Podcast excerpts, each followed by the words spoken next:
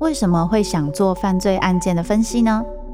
我不是要去讨论其中的猎奇性，这些犯下重大刑案的人，他们可能就是我们身边都会出现的一般人，只是因为发生了一系列的无法承受之重，最终被内心的怪物所吞噬。在这些悲剧性的案件中，你可以看见人性与心理的辗转坠落或求生，与你我都可能经历的深渊。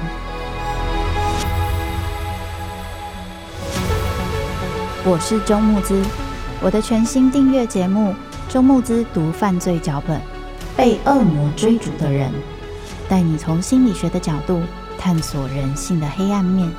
以及他们内心始终没说出口的挣扎。现在就到 Apple Podcast 以及静好听，搜寻周慕之读犯罪脚本，被恶魔追逐的人。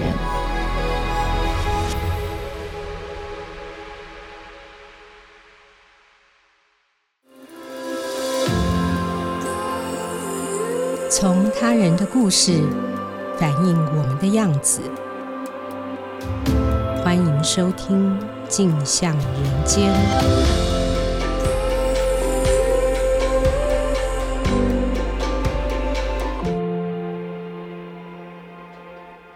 各位听众，大家好，欢迎收听由静好听与静周刊共同制作播出的节目《镜像人间》，我是节目主持人王景华。今天来到节目中的是《镜周刊》人物主记者李正豪。正豪，请先和听众朋友打一声招呼。大家好，我是正豪。嗯，正豪今天要来跟我们谈一谈他制作的一个专题：当艺术进入 A 片，讨论他观察到的一个现象，就是有越来越多艺术系科班生进入 A 片产业，他们或者当摄影师，或者当导演。甚至亲自下海担任真枪实弹的 A 片演员。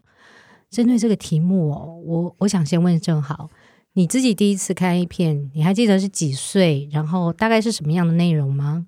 我觉得讲起来可能有有点年代感，就是如果我记得没有错的话，应该是小学的时候，然后同学来我家里玩，然后跟我说：“哎，第四台如果转到比较后面一点的频道，会有一些精彩的东西。”那那个时候状况是你转过去的那一瞬间，我不晓得是系统的设定还怎样，会有一秒时间没有打马赛克。真的吗？对，所以我们我印象中以前都是要锁码的啊。对，可是就是会有那个时间差，所以你转过去的那一瞬间，你可以看到荧幕就是正在播出的画面。哦，对对对，然后那时候就会为了那一秒就不断转台，不断转台这样子。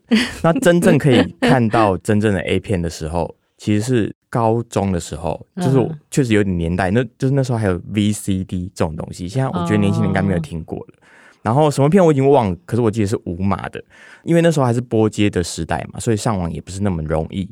所以第一次看到的时候，这样回想应该还是有点震撼，就是一瞬间看到那么多肉色的画面，嗯，对，然后也很难想象说，哎，那样子的东西是可以。有演员去演出，然后制作成商品去贩售。嗯嗯嗯嗯，你在报道里面特别提到了一部 A 片哦，叫做《少年阿兵》。这部片子被形容的好厉害哦，因为我自己还没看过，所以要不要跟听众朋友也介绍一下，大概是一个什么样的片子？好，那是一部跟我们认知的 A 片，我觉得完全不一样的东西。它有很完整的设定、年代、角色、场景，其实有剧情的 A 片并不少见。嗯，对，但是通常只是为了后面的肉搏提供一点前戏的设定，这样子、嗯、人设。对，可是《少年阿兵》不是，他改编自一个作者已经不可考的网络文学。然后，因为我们也采访了导演，导演就很认真跟我们说，他看了那个小说之后改编成剧本，还很认真的去找场景、找角色，并不是随便一个好看的演员就可以来演，嗯、你必须要符合那个。角色应该有的样子，嗯，他现在还为整个电影定了一个风格，就是他希望可以拍出王家卫的《花样年华》那种有点复古、有点昏暗的色调，嗯。那套一句其中一个演员十八招的说法，就是我裤子都脱了，然后你给我看这种东西。就这句话其实就是在讲说，有时候你想要看 A 片，可是你点开之后跟你的预期完全不一样，就是、嗯、呃网络上面的说法会讲这一句话，然后就用这句话来跟我们形容整个少年阿斌的状况，就是。你以为你会看一个 A 片，可是你点开之后，好像在看一部电影，就完全不一样，所以你就只好默默把裤子穿起来，然后认真的把它往下看。对，这样叫成功吗？我觉得很难去定义，就是如果你只是为了某些生理的需求去看那部片，嗯、你当然会觉得不符合你的预期。可是我觉得任何东西看久了都会有一种疲乏，它反而提供一种新鲜的选择，嗯、所以我自己是觉得很特别。嗯，是。那你之所以会对艺术系科班生来拍 A 片这个题目感兴趣，跟《少年阿宾》这个片子有一点关联吗？有，其实就很直接，是因为少年阿宾。嗯，但我一直都不得其门而入，就是我不晓得我要怎么去联络里面的人，然后也找不到一个比较明确的切入点。嗯、我不知道景华还记不记得，好几年前的一次春酒场合上面，我们就玩了一个抽牌的游戏。然后细节我已经忘记了，可是我记得大家最后给我的判断就是我是一个太硬的人，啊、对。然后那时候景华就建议我说，你要去做一些可以解放自己的题目，说不定也可以有一些新的观点。对。然后那时候我就马上去约了一个九九神功的专题，我不知道你还记不记得，嗯、我们做完了出访，可是因为受访者给我们的回应，我自己觉得蛮不友善的，哦、对，所以后来就没有做成。可是这件事我就一直记在我的心里面，就是什么时候我可以做一个解放自己的专题。然后一直到今年年初的时候，我采访了一个艺术家，叫做倪瑞红，哦、她就是一个怪怪的女生嘛。对。然后采访后，我们就闲聊，她就忽然就问我说：“你有没有看过《少年阿兵》？”我就说：“有啊，怎么了嘛？”她就说：“那部片的编剧和摄影是她小时候学画画的画室的老师啊。”对，我就觉得。太特别了，就是你的画室老师去当摄影跟编剧，然后拍出了少年阿兵，我就说拜托你马上帮我介绍，嗯、然后就一步一步把这个专题做出来。啊，原来是这样子。然后那个你采访的里面的 AV 男优叫刚刚你说十八招，我想那个听众朋友一定觉得很奇怪，那个名字哦，的确跟那个色情产业里面高雄十八招，他取了这个谐音哦，不过写出来是石头的石。然后巴西的巴，巴西的巴，朝阳的朝，朝阳的朝。然后呢，十八招呢也是《少年阿宾》第二季的演员。不过大家可能不知道，他其实蛮会念书的。高中读的是成功高中，大学念的是台大戏剧系。那这样的一个高材生，为什么会来拍片？跟我们讲一讲他的故事。我觉得最简单的说，其实就是生活的压力。因为当演员这一行，我觉得真的很讲天赋跟运气。我记得我去采访他的前一天，我才正好去水源剧场看戏，嗯，然后我就一直很有感触，因为其中一个演员还刚好就是他台大戏剧系的学弟，哦，所以我去采访他的时候，我就一直带着一种会不会我昨天去看那个戏，其实也是你向往的一个地方，嗯，可是以他个人的状况，其实就是我怎么样都挤不进这个表演的窄门，到处去试镜啊，然后到处去碰壁，然后他又很早婚，我记得好像是二十七岁的时候就让女朋友怀孕了，然后就结婚生子。所以还要养两个小孩子，那个压力就会变成说，如果我只想要靠着表演去养活这一家人，根本就是大家就一起等着饿死吧。所以他后来就是去做一些，比方说小剧场的啊、呃、售票员啊，或者是有点类似行政的工作这样子。然后同时就有机会的话，我就上去讲 open mic，讲一些单口的站立喜剧这样子。嗯嗯嗯。那在那个过程中，他就认识了一个 AV 的经纪人。他一开始只是请他去帮忙做一些综艺企划的 AV 的主持人，嗯，比方说我们有一个呃狼人杀的 A 片企划，好了，那你不用去真枪实弹演出，你只要帮我们主持就好，因为他很有表演的经验嘛，然后可能讲站立喜剧也要有一些即兴的一些机智的表现，所以他就很适合。那演了两次之后，导演就觉得你只演这个太可惜，你要不要试试看来当演员？那我觉得他确实就想了一下，我目前可以有的一些。表演的收入真的没有办法做长远的计划，那我干脆就下海演出这样子。他的说法是我很会打炮，我鸡鸡的尺寸又蛮大的，那这是我的天赋，表演也是我的专业，我把这两个东西结合在一起，又可以赚钱，有何不可？嗯，那个收入差别大概到底是多少啊？我们那时候帮他算了一下，因为他主要的收入就是单口喜剧，跟他有时候会试镜上一些广告的演出，然后算了一下之后，他发现说。那些东西基本上就是跟奶粉钱，就是养小孩子的钱，大概就是打平。可是你当 AV 演员的话，大概比原本的收入要再高两三倍。嗯，对，他原本是甚至有时候是没有办法在外面租房子，必须要搬回家住。嗯，可是因为他有特别刷说，哎，妈妈跟太太之间有点不合，嗯、所以对他来说，我觉得那个生活的压力是很及时的，嗯、就是小孩子要吃饭，然后我们需要住在一个可能可以跟妈妈隔开的环境。那我只有这个专业可以去赚钱的话，那我觉得 A 片对他来说确实是一个当下可以考虑到最好的机会。嗯嗯，所以他没有心理上的障碍。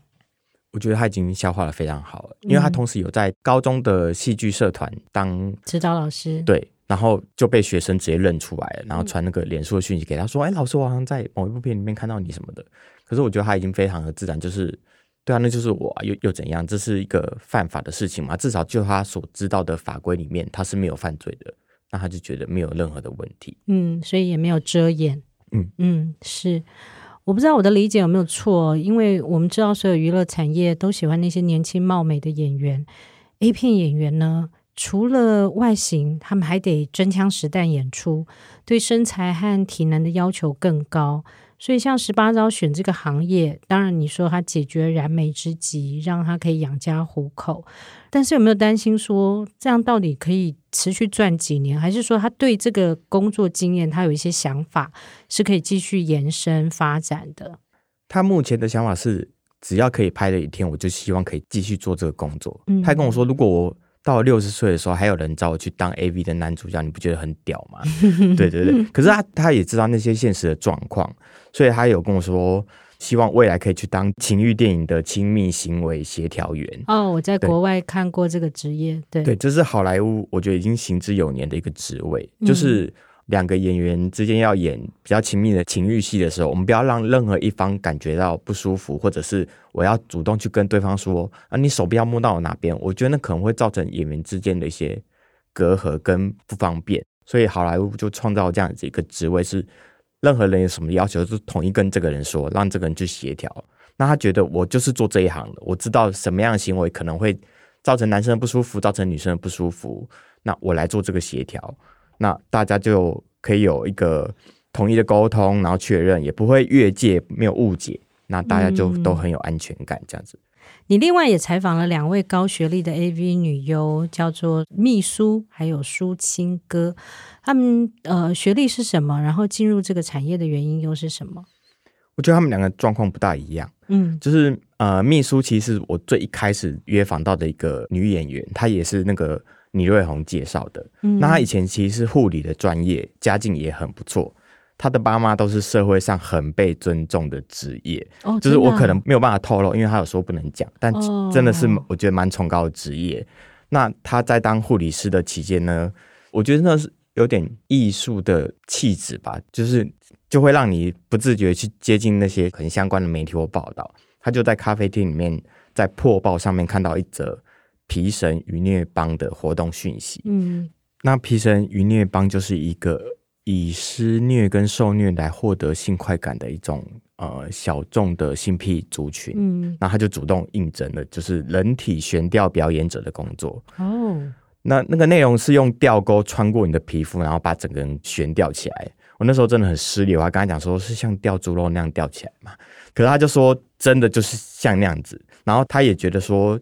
他相信他学过知识，人体是很强韧的，所以我觉得在那种几乎像是性癖一样的一个少数的族群里面，我觉得那个凝聚感是很强大的，所以他就感受到那种自由跟解放的那种氛围的召唤，他就觉得说：天哪，这群人都是念艺术，我也好想跟他们一样，所以他就去念了北艺大的研究所，因为他北艺大研究所的毕业论文就是跟女性解放有关，他也把自己拍摄 A 片或者是做那个。皮神愉虐帮的工作写进他的论文里面，那我觉得他现在还在持续拍片，就是把它当做一种社会运动跟女性自我解放的一种实践。嗯，对。那苏青哥就比较特别，他是台艺大的视觉传达艺术系。嗯，那我觉得这边就牵涉到一种台湾整体社会对艺术生的一种，比方说提供的工作机会是不是那么多，或者是我们是不是真的把它当做一种专业，而不是哦，你就是很会画画这样子。所以他刚好毕业的时候就遇到疫情，他就找不到工作，哦、对，所以他就去接外拍，结果又被外拍的摄影师给骗了。有一段我觉得蛮糟糕的，包括 Me Too 啊，然后包括一些可能非法药物的使用等等，就是他有一些我觉得很糟糕的经验，那、哦、他整个人就陷入一种绝望，好像我的人生不晓得还能去哪边这样子。嗯、那那个时候他就有个朋友介绍他去拍 A 片，可是他。想的并不是哦，A 片可以提供我赚钱的一个生路。他想到的是，我以前在台大念书的时候，学校的电影系他们一起工作的那个氛围，他很喜欢，就是全部人为了一个作品一起去共同努力的那种感觉。他就觉得，哎，拍 A 片是不是也可以遇到这些？就是我在学校里面看到电影系的人工作的那个状况。嗯、所以他就进去这个产业，然后也自己写剧本，希望可以把自己，哦、自己写剧本。对，就是我就觉得一直没有被接纳，很可惜。就是我觉得还是会有一种偏见吧。嗯、你是演员，你就好好做好你女性某种程度贩卖你的的肉体，或者是贩贩卖你的色相那个工作就好了。嗯，包括他其实一直强烈建议。他拍摄的那些片，可不可以在片尾放上所有工作人员的演职员表？嗯，但是还是一直没有被接纳。我就觉得他还是有点感到灰心吧。可是他始终相信说，我的艺术专业一定可以为这个产业带来一些改变。嗯，所以他那个在片尾放上演职员表的建议，在两年后真的被采用了。嗯，他说他第一次在电脑荧幕上面看到。演出全部结束之后，那个演职员表上来的时候，他眼泪就直接流出来。嗯、他就觉得啊，我作为一个 AV 女演员的的一个专业上面建议，竟然被采纳了。嗯，那我听到的时候也觉得哦，很感动，就是他 care 竟然是这个事情。对，居然他在意的是这个事情，很特别。虽然我们的社会性平意识感觉上是不断进步，可是实际情况仍然是我们一般大众对拍 A 片，特别是女性哦。，A B 女优仍然是用那种比较充满物化的眼光去看待他们。刚刚我们在录音前正好也讲了一个他约访时候没有想到的小遭遇，嗯，然后特别可以说明到这些 AV 女优她们遇到的困难。你要不要先跟我们大家讲一下那个事情？好，其实就是秘书，因为他是我们第一个约访的人嘛。可是他竟然就在我们开始正式要采访的时候，无预警的失踪了，完全联络不上这个人。所以逼得我们只好赶快去找相关的备案，所以是后来才找到了苏青哥。哦，那都已经采访完之后，他就忽然间出现了，然后就同意了这个采访。然后后来在采访的过程中，我就问他说：“为什么你前阵子忽然间就搞了失踪这样子，完全找不到人？”他就说：“因为你们希望可以约在我们家采访，或者我们家附近的巷子也好。”那我觉得那是出于一种记者的本能，就是你要尽可能去接近你受访者的生活嘛。可是我完全没有想到，对他来说，那是一种预期之外的曝光，因为他知道做 AV 女优这个职业，你会遭受到那些不平等的对待实在太多了。我是不是真的要承受那个把我家附近的街景曝光给你看那个对待？所以他后来就直接选择失踪。他就觉得说，我没有办法正面的回答你，但是我又不好意思跟你说我不想要受访了，所以他就选择失踪。那他很老实的跟我讲之后，我才知道说，原来他日常生活中这些就是。非常常发生的事情。那他到底遭遇过些什么？最直接的讲法应该是我去参加他的一场座谈，那其实是一个呃 AV 女优跟艺术结合蛮异色的一个座谈，所以现场当然就会来很多生活中不会那么常遇见的一些，要讲宅男嘛，好像又又我觉得有点太，反正就是会出现一些预期之外的，呃，跟艺术比较没有相关的人，嗯、然后坐在我前面的男生，他就从头到尾把他的手机对准了秘书的内裤。然后用手指把那个放大，然后拍下来，完全的不遮掩，就这样狂拍。然后我就坐在后面，我就全程目睹这个过程。我当下感觉是，呃，为了采访，为了听一下这些人对艺术的阐述而来的。可是有一个人，他只为了他的内裤而来，而且他也没有要掩饰的意思。然后后来我问秘书才知道，那个男生其实在会后一直缠着他，缠着他不放到。后来他必须请工作人员帮他安排另外一个有点像逃走的通道。他才顺利的离开那个环境，可是说在，这就是他每天都会遭遇到的事情。嗯，包括在路上，他说确实就会有人说：“哎、欸，我好像在 A 片里面看过你。”那像苏青哥，我们那时候跟他约在台艺大采访，然后之后就搭计程车到另外一间旅馆外拍嘛。那那个过程中，我们当然还是会在计程车上面聊天嘛。我真的很明显感觉到那个司机。马上透露出一种嫌恶的感觉，就是坐后面这个人原来是个 A 片的女演员，也许他觉得很脏，我不晓得。他就是那个嫌恶的表情是马上就出现的。那我后来就问了苏青哥这件事，他也说我就是已经习惯了。所以后来我就对十八招跟我讲的一句话，我觉得非常印象深刻。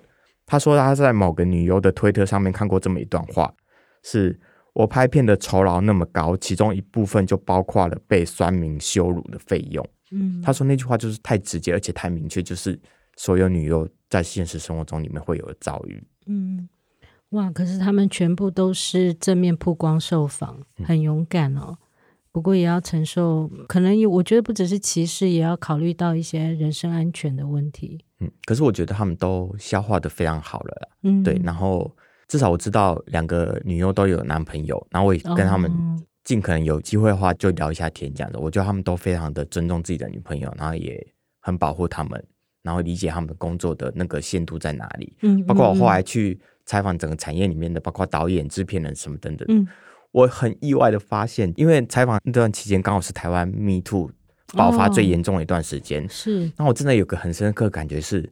在这个以贩卖肉体或者是我们觉得色情的产业里面，反而是我见过最尊重女性的一个产业。怎么说？他们真的是非常明确的知道说，任何人如果带着异样的眼光想要进来这个产业，你是根本不可能接触到女优的。只有经纪人跟化妆师有可能接触到女优。你有任何的要求、任何的想法、修改剧情，不管你是导演还是制片人、出资的人，你都不可能跟女优直接讲上话。你一定要通过中间的第三方。然后化妆师理所当然就一定会找女性，尽可能让他们感觉到安全。嗯，对。所以后来我也会慢慢知道说，在提出邀访的时候，我一定要跟他说，如果你想要带一个朋友陪同，男性或者女性没关系，你就直接带来，你不用顾忌我们。可能希望采访的时候不要有太多外人，就是一切都以你觉得安全自在为最重要的原则。嗯嗯嗯。对，然后我觉得他们其实一直都是在遵守这个原则。嗯，是是。你在报道里面呢，另外采访了一位 A 片导演，叫王家耀。然后我觉得他看待这个产业的态度，可能是所有受访者里面最健康、最阳光的一个。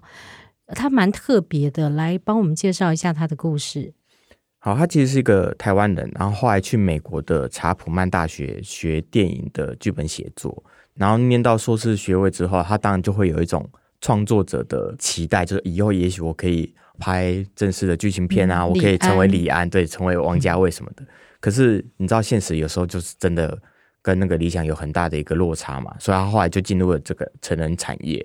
可是他在这个成人产业里面，其实也获得了很多的成就感。比方说，他去年就入围了成人影视界的奥斯卡奖 AVN 的年度最佳导演，然后也得到美国成人产业杂志的二零二二年最佳新晋团队奖这些肯定。那我后来就问他说。你会不会觉得自己好像很屈就？就是我其实有很多的理想跟很多专业，可是我只能拍这些普遍可能会被认为比较不入流的东西。那我觉得他最特别的地方就是他完全没有觉得自己委屈，他也没有真的太积极的想要做出什么革新或改变。他的说法是，就算追求是创作的满足，这个产业也可以提供空间。如果不在乎主流媒体报道，只在乎。身为创作者的兴奋感，拍一遍是完全没有任何问题的，而且你可以得到那个成就感。嗯，然后就觉得哇，这想法真的好，就像你说吧，很我觉得很健康、很阳光，完全没有把这个、嗯。他至少有拍片机会，不管那个题材是什么，我把它当成一个作品来拍。嗯嗯，你在介绍这个产业发展脉络的时候，帮我们介绍了整个发展的过程哦。有提到说，台湾之所以会成为华人 A 片产业主要代工厂。是因为大法官在释字六一七号条文中，对猥亵物品下了比较宽松的一个定义，好像如果你冠上了艺术性或教育性等说辞，就可以不算是猥亵物品，没有那么严格会被取缔了。那好像这件事情会让 A 片拍摄有了一个比较宽松的法律空间。你自己的判断呢？你做完这个专题以后。你觉得这些我们请了艺术科系的人来拍的 A 片，哦，它比较精致，是不是就是真的比较有艺术性？所以它到底是不是猥亵物品啊？那还是你认为就像刚刚王家耀说的，我就是把它当创作的一环来看？你自己的态度是什么？我觉得要看观众用什么角度去看待这个影片。嗯，因为我觉得也不用说避重就轻的去不断强调说它是一个。创作品，它是一个艺术品，它也有很多的艺术性什么的。我觉得，即使是一部跟贩卖肉体无关的电影，嗯、它也有分拍的好跟拍的不好。对，对，对，你还是一定可以从那个观影的体验中获得一些可能预料之外的一些感想。那我觉得，当你带着一种我只想要发泄我的生理需求的时候，点开一部 A 片的时候，如果你可以从里面获得一些额外的什么，其实也很好。嗯，你不用去强调说啊，它一定就不是 A 片，它不是猥亵物品。嗯，我觉得它就是，但是它是不是只能是 A 片？我觉得并不一定。那我自己做完这个专题之后，我觉得它提供了很多有志于表演的人工作机会，提供了很多艺术生可能在我原本的产业里面得不到机会，得不到成就感。那我反而可以在就是 A 片的产业里面获得一些，比方说创作的空间。那我觉得它都是额外的加分嘛，就是一个我们对它可能原先的想象没有太多期待的一个产业里面，其实反而提供了很多新的机会、新的可能性。光就这一点，我就觉得它是一件好的事情。嗯嗯，还有没有什么是你想补充的？在做完这个题目之后，你最大自己的感受？我其实蛮开心，我后来有采访到拍片过程里面那个导演，我觉得那个导演蛮特别的，嗯，因为他其实，在采访的过程中就很直接跟我们出柜，然后说他其实一直试着想要在这个产业里面做一些改变。我觉得他跟王家耀很不一样，就是王家耀还是比较处于一种，我有这个机会，那我想办法用我的专业把它拍好，我还是很开心的，很乐于工作中。那这个在台湾采访到的导演，我觉得他比较特别是。他觉得，我既然有这个机会的话，我可不可以用我的专业，真的做出一些实质上面的改变？比方说，他一直看到女优受困于一种困境是，呃，人们只想要新鲜感，人们只想要年轻貌美的女优。嗯嗯嗯。他觉得这些演员不会因为他拍片经验的累积而获得一种更深厚的功力，没有，你反而消耗品。对，你反而越拍越多之后，你越失去了那个新鲜感。对，那他身为一个导演，可以为这些女性做点什么？嗯，那他想到做些什么？他会开始去采访女优，从他们的故事里面去为他们量身定做剧本。那我觉得，当你的剧本跟你的演员的个人生命有一些更深的连接之后，拍出来作品应该也一定会有不一样的那些、嗯、不一样的深度。对，我觉得他就是一直持续在做这件事情。嗯、那我听了是觉得蛮感动，因为我觉得以他的被规定的那个拍片的量或者是需求，他其实根本不用去做这些事情。被规定拍片的量是多少？因为我同时采访他跟制片嘛，其实制片就会很常跟我们讲说，他就是这样子，很爱讲一些有的没的。其实你就是把片拍出来就好了，嗯，大家只想看那个肉搏的部分，嗯，你把特写拍的不要失焦就好了，嗯。可是他就会觉得说，我当然可以做到这些事情，但是我的专业是不是可以再多做一点什么？嗯，那我觉得光是想到这件事，就让我觉得蛮不一样的。在这个产业里面，我觉得这批艺术生最不一样，也也就是这一点，就是我觉得他相较于其他的。可能没有想这么多的演员、编剧、导演来说，他们确实觉得我的专业是可以为这个产业再加一点分的。嗯，很棒，他们都至少都希望能够在现有的局限里面再多做一点什么。那谢谢正豪今天的分享。我看了这个专题呢，自己的想法是，除非你是禁欲的出家人，或者你天生真的欲望非常非常低，既然我们多数人坦白说都有性的需求，任何成人。只要你在不伤害他人的前提下，我想我们应该都有追寻性的快乐的那个自由。那性工作者或 A B 产业的从业人员，其实只要他们不伤害别人，他不应该遭受到任何歧视哦。